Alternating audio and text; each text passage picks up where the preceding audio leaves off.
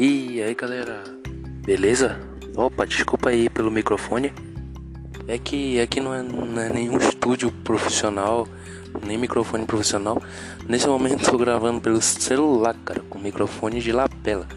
Mas é, é isso, é a nossa. Não, não julgo esse material porque é um material ótimo.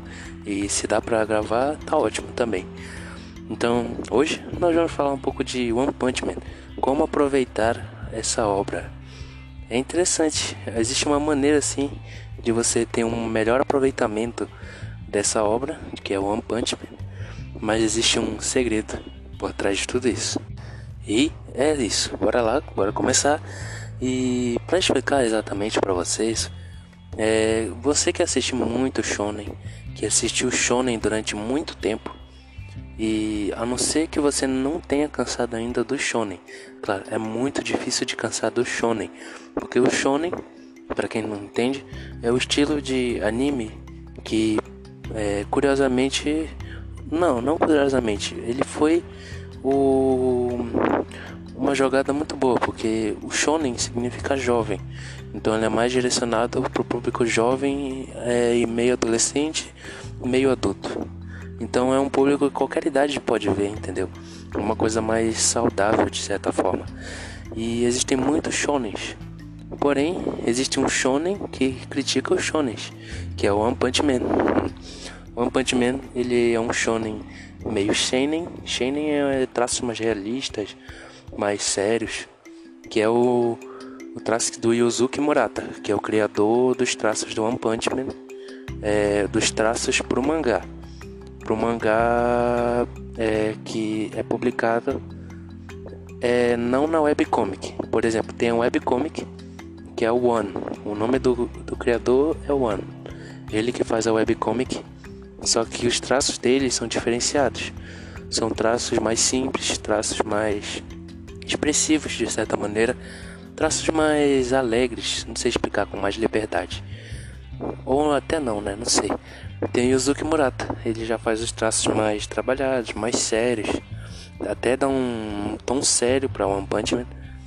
E no caso, quem assiste muito esse shonen, depois de um tempo fica vendo que ele, alguns deles seguem certos padrões, a não ser aqueles que são mais diferenciados, mas a maioria deles seguem um certo padrão. Então One Punch Man é a quebra desse padrão entre os shonens. Então ah, geralmente ah, percebi agora que quem aproveita mais o One Punch Man como obra, tira as lições dele, provavelmente é uma pessoa que já está cansada dos shonens, que são os animes onde o personagem quer vencer sempre, quer sempre sair vitorioso. Esse é o gênero shonen. Na sua essência ele é isso, ele é a pessoa vencendo a cada dia, evoluindo a cada dia, se transformando a cada dia. No caso do Saitama, ele já tá evoluidíssimo, né? Ele já tá o boss, level boss lá, level muito poderoso. Então, você sente a mesma sensação que o Saitama a partir do momento que você chega lá no One Punch Man e vê as cenas de luta do Saitama. Por exemplo, não tem aquela emoção toda que os outros shonens passam pra gente. A gente até consegue entrar no personagem do Saitama e ver que aquilo tudo, aquela performance toda que os personagens que lutam contra ele fazem, às vezes é meio desnecessário. Já o Saitama ele não tá nem aí para isso, para performance, para parecer legal.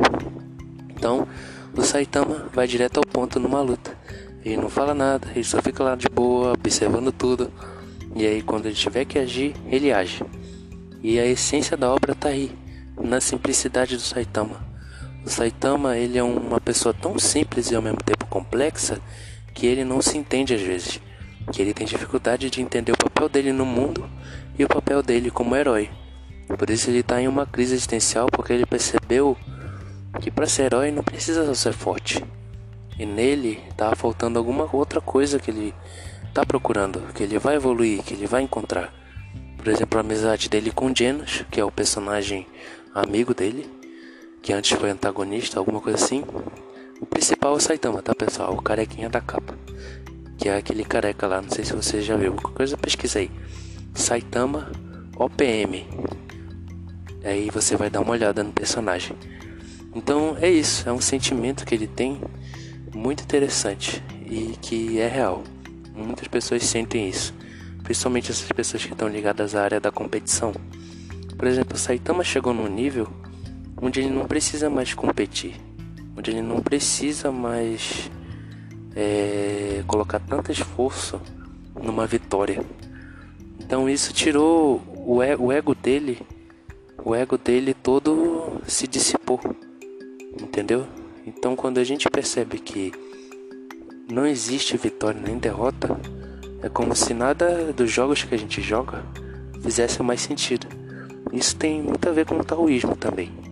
Então Saitama é praticamente um, um monge herói do universo dele. Então é isso. É, foi um resumo bem tranquilo de One Punch Man, como entender a obra. E humildemente a opinião aqui dessa pessoa que está falando. Então, tamo junto aí, galera. Até o próximo podcast.